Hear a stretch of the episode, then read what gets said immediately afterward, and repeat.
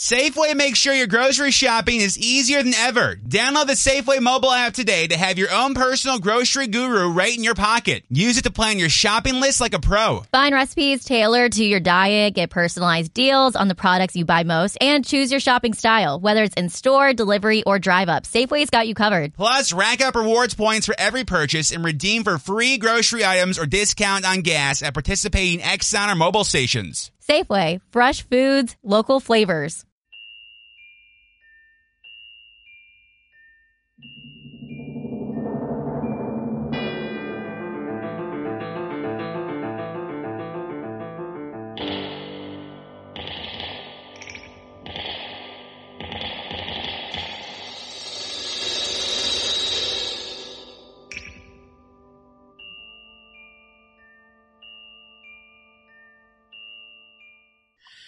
Muy buenas tardes, escuchantes y cuatreros, y en este caso, escuchantes cuatreros. Eh, como os adelantamos en el episodio del pasado miércoles, hoy tenemos entrevista con Tiberio, editor jefe de HT Publishers, y Raquel, Muchas gracias. Community Manager. Buenas.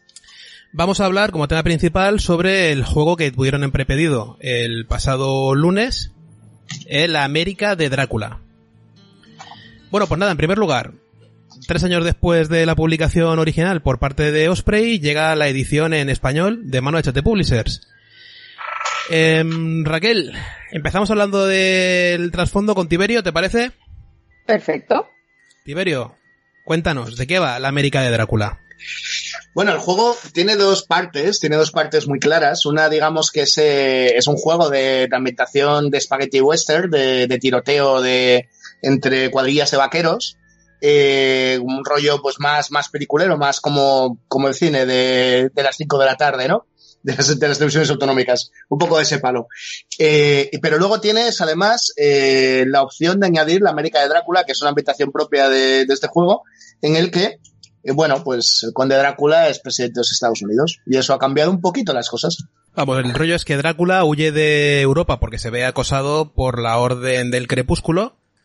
Que La Orden Crepuscular, la Orden correcto, Crepuscular, sí. Que es una organización religiosa sin ánimo de lucro que se dedica a exterminar vampiros y otros males arcanos. Sí. Recibe financiación estatal y entonces pues no funciona demasiado bien. Y entonces Drácula se les escapa hacia Estados Unidos justo antes de que empiece la guerra de secesión. Correcto, y se hace amiguete de, de Lincoln, no se sabe muy bien si por su carisma o por sus poderes de hipnosis. Eh, hablamos, Y- de, hablamos de Drácula, no, no de Lincoln. Sí, Bueno, O sea, el que tiene el carisma y el poder de hipnosis es Drácula. es Drácula, es Drácula, correcto. Eh, creo, no, no, estoy, no tengo claro lo de Lincoln, pero en cualquier caso, eso es. Que lo tengamos confirmado, Drácula posee esos exacto. Oye, Lincoln, mira que era feo el tío y ahí llegó, pues yo qué sé. Eh, en cualquier caso, el, el señor conde Drácula, pues eso, se, se, se mete en el círculo interno del presidente Lincoln, se, se hace muy amigo suyo y, y de todo el gabinete. Eh, la guerra no transcurre exactamente igual que, que transcurrió históricamente. Eh, hay como una pausa en medio, eh, pasan cosas. Parece ser que por influencia, ¿no? Del conde Drácula. Y lo que es más, más relevante, el caso es que el norte gana la guerra, pero eh, muere todo, muere el presidente Lincoln, al igual, al igual que pasó históricamente, asesinado, pero esta- en esta ocasión muere con todo su gabinete. Y ante la caída, la muerte de todo el gabinete, pues el siguiente en la cadena de mando, pues resulta que es el conde Drácula, y se convierte de facto, exacto, se convierte de facto en presidente temporal de Estados Unidos con la, con la orden de convocar elecciones y estas cosas. Pero bueno, van pasando cosas, van pasando cosas, hay, hay agresiones, ataques injustificados, etcétera, que obligan al pobre presidente a tomar medidas. Y el caso es que el Senado acaba convirtiendo al conde Drácula en presidente vitalicio de los Estados Unidos. Pasan cosas. Escúchame, te digo una cosa, yo por lo, por lo que he visto en el cine pensaba que Lincoln era cazador de vampiros, no amigo de los vampiros. Fíjate, fíjate cómo nos tenía engañado, ¿eh? Pues, La verdad es que la, la línea temporal que viene en el reglamento es súper chula desde el punto de vista narrativo, con todo lo que pasa, la, la tregua que provoca en la batalla de Gettysburg, Exacto. Eh, luego la reanudación de hostilidades por parte del norte, eh, atendiendo justamente a lo que dices tú de, de los ataques que estaba habiendo dentro de la fortaleza Washington. El rollo de que el presidente se rinde, pero el presidente no, el general eh, del sur. que- General Lee, el General Lee. Sí, se rinde, pero Sí. el presidente dice que de eso nada y sale por ahí otro que tal, que de repente se convierte en un arcanista y mola mucho cómo va metiendo en la línea temporal todo el tema de las facciones, ¿no? El rollo de cómo convierte la línea del eh, el ferrocarril subterráneo en una secta vudú que lucha contra los arcanistas del ferrocarril y cómo luego mete a los indios por los cataclismos que se producen en la naturaleza por culpa de las acciones de los arcanistas del ferrocarril, cómo va metiendo en cada facción las criaturas mitológicas. Está todo ahí un poco bien hilado, bien traído. Tiene mucho, coge mucho de, yo creo, del alma, ¿no? De, de los Estados Unidos, eh, de las distintas zonas, ¿no? Tienes el, pues eso, tienes a los, digamos, a los grandes empresarios, ¿no? Del este que, que venían a ser la, la encrucijada, ¿no? Eh, lo que decías tú del, los- del ferrocarril, etcétera. Tienes a, eh, tienes el sur, ¿no? Este sur confederado, etcétera. eh, un poco arcaico, está representado también. Tienes eh, sus grandes rivales que son la congregación y que viene a ser este esta Luisiana sobre todo, ¿no? Este este rollo vudú, este tema de esta este tema de la magia, de los zombies, de cosas de estas, ¿no? Las fuerzas espirituales y... Exacto, y luego tienes a los indios, por supuesto, etcétera. O sea, vas cogiendo distintas cosas, ¿no? De, de Estados Unidos y las va retorciendo y las va convirtiendo en facciones, ¿no? Sí, está curioso el tema. Y tienes vampiros, por supuesto, claro. Pues no sé, yo creo que el trasfondo del juego ha quedado bastante claro para cualquiera que se sienta atraído por el oeste y por este horror victoriano tipo Penny Dreadful. Tanto la serie como las, los relatos cortos de terror de la época victoriana. Eh, Raquel, en cuanto a reglas, En cuanto a reglas, os puedo contar que es un juego de, escaramuzas, ¿vale? Es un juego de escaramuzas, pero que se sale un poquito de, de lo típico, porque eh, se describe como un juego eh, narrativo y la verdad es que el- yo lo que más noto que lo diferencia de otros juegos de escaramuzas que estamos acostumbrados eh, es el dinamismo que da a la partida. Es muy rápido porque la secuencia de, de activación de tus miniaturas no, no tienes tú un turno completo y luego el siguiente jugador, sino que se van intercalando. Hay unas cartas que son las que van a decidir la, iniciativa y tú vas marcando la acción a medida que la vas desarrollando. Entonces es muy dinámico, todo puede cambiar de dirección enseguida porque te pueden reaccionar rápidamente a cualquier estrategia. Entonces lo hace todo muy rápido y muy ligero. Y entonces, aunque tenga pocos escenarios en sí, que además es muy fácil preparar escenarios nuevos, pero aunque venga con, pocos escenarios de base, las partidas no se van a apare- a parecer unas a otras porque depende muchísimo de las bandas que lo están jugando y de la estrategia y además de las iniciativas como salgan.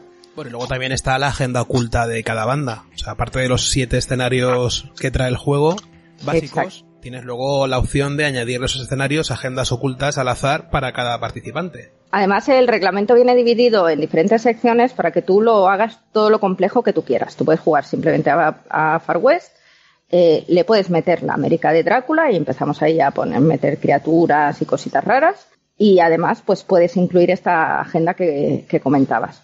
Es un muy buen juego de iniciación que no se te queda corto enseguida.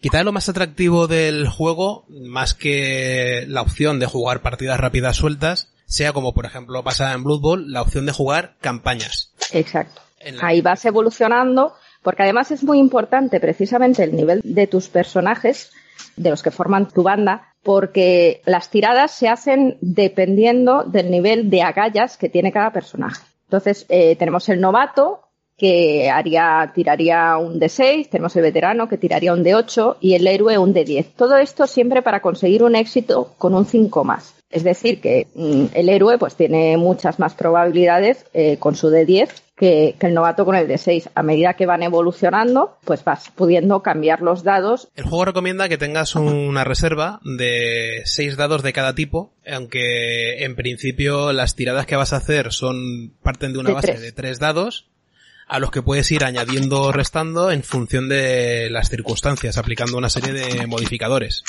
Sí, porque los modificadores, en lugar de, de cambiar la tirada, de, de, que el éxito sea, a, en lugar de a 5 más, pues sea a 4 más, lo que hacen es, eh, si tú tienes un más 1, en lugar de tirar 3 dados, tiras 4. Buscando siempre el resultado de 5, con lo cual...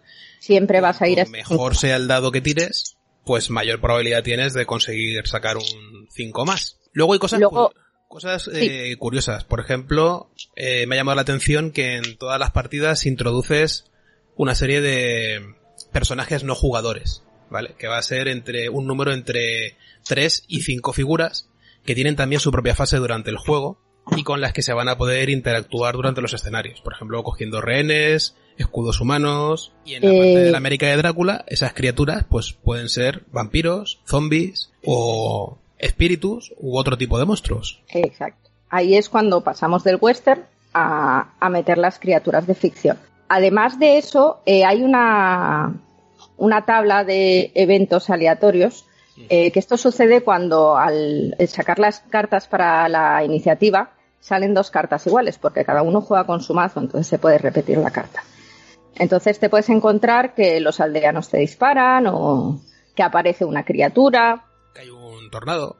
Y todo esto sucede en medio de la acción. O sea, eh, justo cuando vas a resolver una acción que dices, yo voy a disparar a este, de repente es un momento, porque pasa un tornado por aquí. Luego también se juega con poquitas miniaturas. Estamos hablando de un juego en el que cada banda va a tener entre 5 y 10, por ejemplo. Sí. Más luego aparte de las que tengas para representar monstruos, eh, PNJs, civiles que anden por ahí. Y de escenografía tampoco es que haga falta demasiada. El tamaño de recomendado de mesa es de entre 60 y 120 centímetros con un recomendado de 90. Sí, el estándar es de la mesa de 90 por 90, pero sí se recomienda entre, entre 60 y 120. Lo cual te va a permitir jugar en, el, en, la mesa de la cocina. Perfectamente. En cualquier mesa de juego que tengas para un, cualquier otro Wargame de escaramuzas y si tienes una mesa de Warhammer, pues puedes hacer dos partidas simultáneas. De hecho, es posible, es muy fácil de adaptar porque las reglas eh, son bastante sencillitas y te puedes montar una mesa el doble de grande con ocho bandas allí pegándose tiros a la vez. Sí, también incluye reglas para jugar partidas multijugador con varias bandas. Y una cosa que me ha parecido bastante interesante también es que es un juego que con el modo campaña, con el modo narrativo, permite hacer una especie de pseudo torneos, eh, de quedar, por ejemplo, un día con los colegas por la mañana y empezar a jugar eh, partidas y como la secuencia post partida es tan relativamente sencilla, pues te permite eso, ir jugando una serie de rondas para en un día prácticamente dejar resuelta una campaña. Sí, bueno, prácticamente si es a, a el típico torneo, como antes has mencionado el Blood Bowl, si hacemos un torneo de 3-4 rondas, lo puedes jugar perfectamente en un día. O oh, incluso si quedas tempranito 6, porque las primeras partidas de la campaña que juegas con pocas figuras, seguro que van a ser muy rápidas. Sí, se hacen muy ligeras. Bueno, a no ser que empiecen a, a, suceder eventos de todo tipo, aunque precisamente si se suceden eventos de todo tipo te puedes encontrar en retirada en un momento. Porque eh, si pierdes muchas miniaturas en un solo turno tienes que hacer un chequeo. Así que puede, puede acabar prematuramente la partida. Y hay que recordar que además el juego no va tanto de aniquilar al rival como de conseguir objetivos y cosas de estas, con lo cual muchas veces a lo mejor lo de la retirada compensa bastante, ¿no? El decir, mira, no, no, no quiero sufrir para el resto de la campaña por algo que tampoco, porque estamos aquí peleándonos por un tesoro, ¿no? Sí, sí, no, y aparte es que las, sí. le, las secuelas que le pueden quedar a tus bajas, pues... Claro. Claro, es que no, no, puedes seguir para el siguiente enfrentamiento en condiciones. Me vas con un cojo, un tuerto y un banco. Y dices, sí. ¿ahora qué hacemos? sí. Luego, por ejemplo, también es curioso el, sistema, el, el tema de que eh, tu banda la, la puedas afiliar a una determinada facción de las que están en juego y eso te dé eh, como algunas personalidades propias, genéricas, ¿vale? Pues tipo el cruzado, el sacerdote este vudú y, y por ejemplo en los arcanistas tienes eh, Magister y el demonio, el enviado. Y luego también tienes personalidades un poco genéricas, mercenarios, que les tienes que pagar porque si no se van de la banda, no pueden coger mejoras. O sea, eso le da sí, son... un, un, puntito, pero está muy limitado. O sea, no puedes tener Volviendo al... un tipo y tal. volviendo al paralelismo con Blood ¿no? Sería un poco los jugadores estrella de, de Correcto, correcto. también tienes otro paralelismo más, que es que cuando juegas contra una banda con un nivel de infamia mayor, vas a ganar más dinero al final de la partida y más experiencia para repartir entre tus entre los miembros de tu cuadrilla. Porque eh, la infamia en este juego es lo que vendría a ser generalmente la reputación, que tú normalmente en un juego intentas tener muy buena reputación para que te vaya muy... Aquí es al revés, ¿vale? Aquí es el nivel de infamia. Muy bien, pues ¿Queréis comentar alguna cosa más sobre la América de Drácula? Eh, las miniaturas, lo que hemos comentado, lo de la mesa de 90, por ejemplo, el juego está orientado para jugarlo a una escala de 28-32 milímetros, que es el habitual en el que solemos eh, jugar wargames de fantasía y demás. Pero eh, no te lo limita, no es obligatorio. Es muy fácil de adaptar a escalas inferiores si lo quieres jugar con tus miniaturas de, histórico o si tienes eh, miniaturas más modernas de 32 hacia arriba y tal, también. Lo único que se te recomienda es que eh, todos los jugadores usen la misma escala. Pero es muy sencillo de adaptar, no, te, no es estricto en el sentido de la forma de las peanas, la medida de las peanas, eh, lo que sí que la peana tiene que ser eh, consecuente con, con, el tamaño que supuestamente tendría la, la, criatura en referencia a los demás. Va a limitarte a la hora de moverte, de poder entrar por una puerta. Es, es todo es muy orientativo y te, te, pide que uses un poquito la razón de realmente ¿me puedo meter en ese salón? Bueno, si tú crees que ese bicho cabe por la puerta, sí. Si no, pues igual montado a caballo no puedo. y si no cabe por la puerta, el bicho la rompe y pasa. Vamos a ver si le vas a decir tú a un Sasquatch que no puede entrar en un salón porque no cae por la puerta. Bueno, pero entonces la tendrás que romper primero. Ahí gastamos una acción. Se agacha y se ¿eh? pone de lado y se mete en la, taberna. Eh, sí, la verdad es que el tema de, de minis, eh, el juego es un poquito independiente del tamaño de las peanas y demás. Aplicando el sentido común, no creo que haya problema en utilizar cualquier tipo de figura que tengáis en casa y que sea adecuada para representar lo que queréis representar. Luego además los demonios y demás, ¿quién no tiene eh, miniaturas en casa que puedan representar mm, una criatura equivalente? Eh, es un juego que te permite eso, te permite tirar de lo que tienes o te permite, mm, si te gusta personalizarte las miniaturas, pues personalizarte algo muy chulo que, que encaje con, con todos estos personajes que, como habéis estado comentando, pues surgen de ese trasfondo eh, americano y tenemos pues un abanico de hacerte las miniaturas que te dé la gana, desde vudú hasta vampiros, hasta cualquier bicho que se te pase por la cabeza, pasando por el Sasquatch.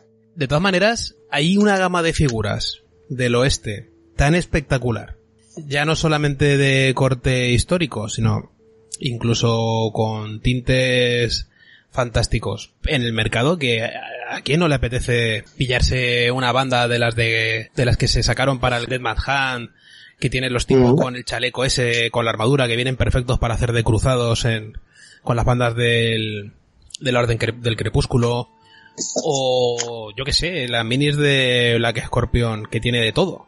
También, las de Carnevale también las, puedes adaptar. Por ejemplo, las cabareteras estas de, de Black Scorpion, para hacerse vampiros como los de algunas ilustraciones que salen de rumor en el reglamento. Bueno, las ilustraciones del reglamento todas son de rumor.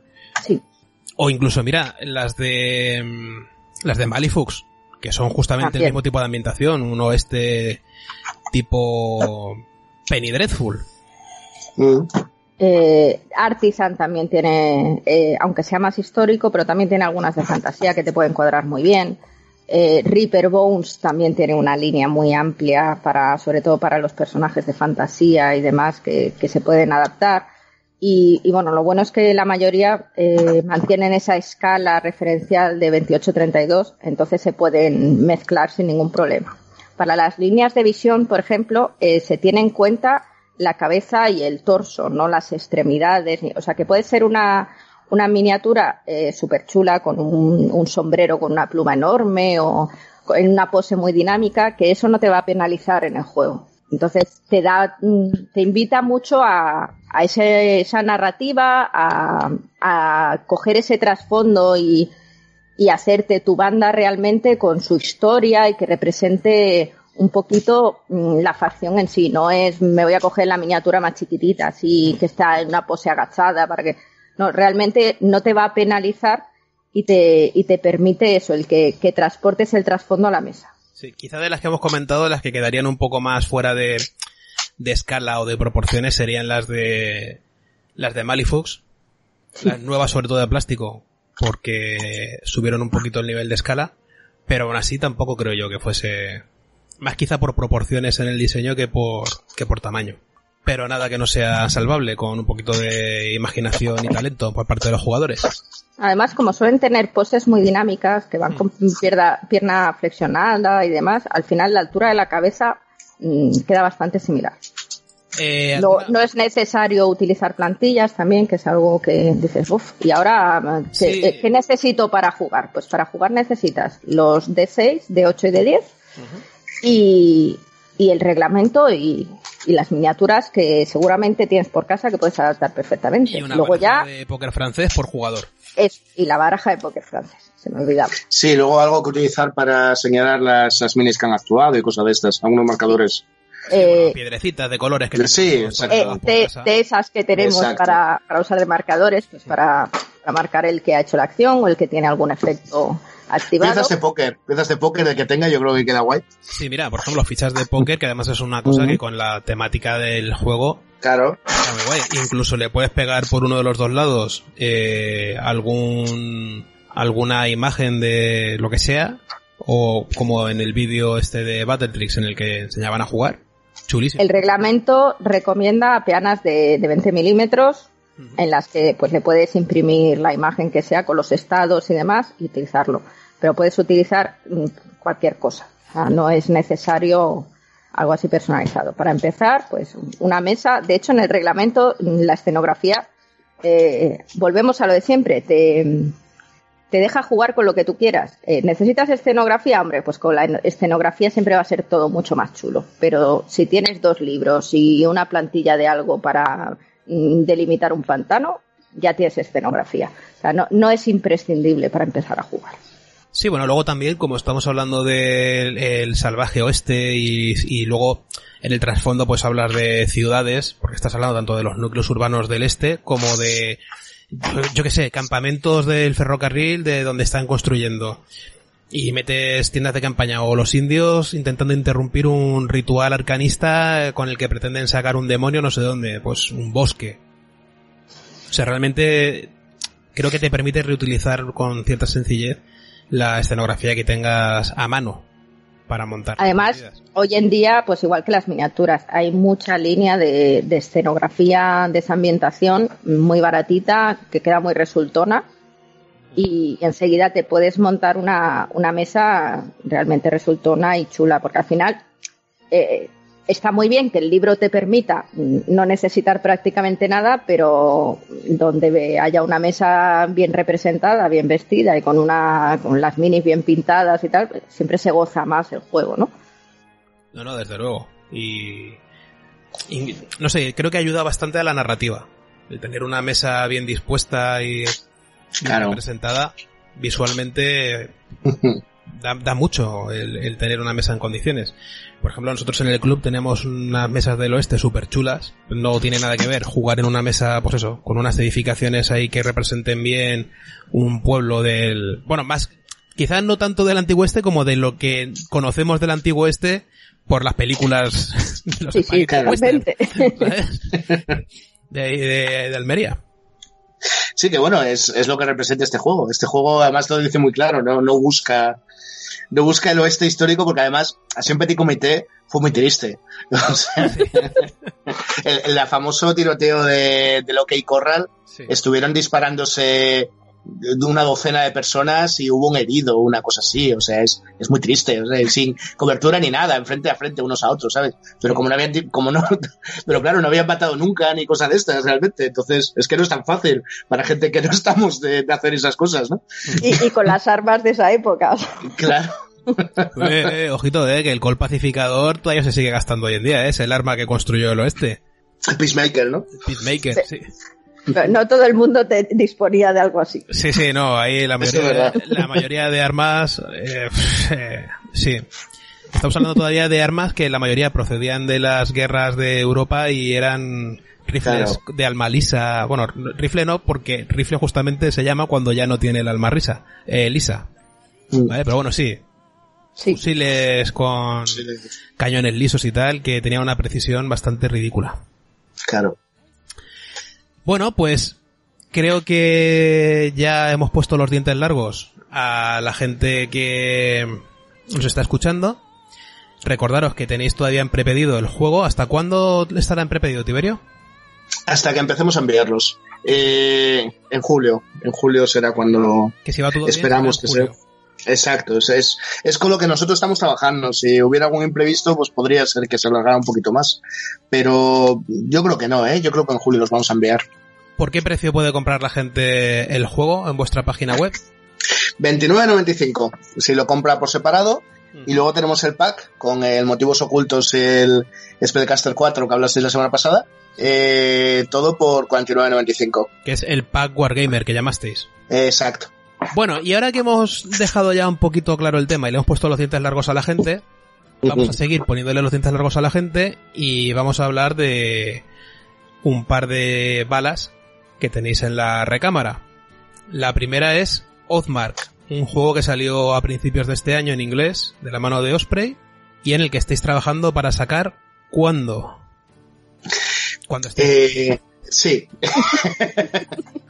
sí, yo, yo entiendo que a los aficionados esto eh, os resulta muy desesperante, ¿vale? Que digamos este tipo de respuestas. Pero es que hay muchísimas cosas que, que dependen de muchos factores, ¿vale? Os puedo decir el estado en el que está. Ahora mismo, todavía estuve hablando ayer con el traductor y me dijo que, que había hecho ya la primera traducción, pero que primero quiere darle un repaso antes de enviárnosla y, y luego nos lo va a enviar. Una vez no, lo tengamos este texto, pues pasará a corrección y después a maquetación y tal. Entonces faltan, bueno, pues varios meses. Faltan varios meses. Es posible, yo creo que, que lo vamos a sacar este año. Pero el mes exacto de este año no me atrevo a decirlo. tanto Oathmark como Rangers of... Lo voy a decir bien, Shadow Deep. son juegos de Joseph McCullough, el autor también de Frostgrave, si no me equivoco, ¿no? Correcto, sí. La Sí, sí, sí, a Joseph McCullough. Bueno, el tío se hace querer, ¿eh? Es un tío súper amable y súper bajo, la verdad es que se hace querer, pero, pero no, no es porque nos caiga bien, es que nos gustan sus juegos. claro. Es La que sus juegos también se hacen querer. Comparte mecánicas el juego o no tiene nada que ver. Porque claro, entiendo que uno Tiene es un juego semejanzas. de ejércitos y el otro es un juego de escaramuzas en, con banda. Claro, claro, claro. Realmente son juegos de filosofías distintas. Pero, pero tienen semejanzas, ¿eh? Los jugadores de Frostgrave verán, de hecho, verán semejanzas. De hecho, las, eh, si tú ves las, las estadísticas de, de las unidades, ya enseguida te recuerdan a Frostgrave. Eh, sí que, sí que tiene semejanza, lo cual yo creo que está guay, ¿no? Porque también facilita Sí, el aprendizaje, ¿no? Claro. ¿Lo sacaréis también en tapadura o respetaréis, eh, bueno, sí, el formato original es en tapadura? Sí, sí, en- lo sacan- además esto no tiene mucha discusión porque Osprey impone que sea el mismo formato que ellos, por lo tanto no, no hay mucho para discutir. No hay discusión. Exacto. Saldrá así en tapa dura, efectivamente. Y ahora la, la duda que Rangers of Shadow Deep también lo sacaréis cuando se pueda. ¿Por qué sacáis primero Oathmark antes que Rangers of Shadow Deep cuando Rangers of Shadow Deep es un libro que temporalmente se publicó antes? Bueno, no lo sabemos, ¿eh? ¿Cuál va a salir antes? Eh, Ah, no. no, no lo sabemos Ojo, realmente. primicia que Raquel no se lo sabía. No lo a ver, o- igual sé algo. Ah, ah. A ver, a ver. No sabemos. A ver, eh, nuestro trabajo interno estaba previsto que Rangers, eh, que exploradores de la, eh, las profundidades sombrías, eh, esa, era la, salieran. esa era la siguiente pregunta. ¿Vais a traducir el nombre del juego o va a salir como... Sí, exploradores de las profundidades sombrías se va a llamar.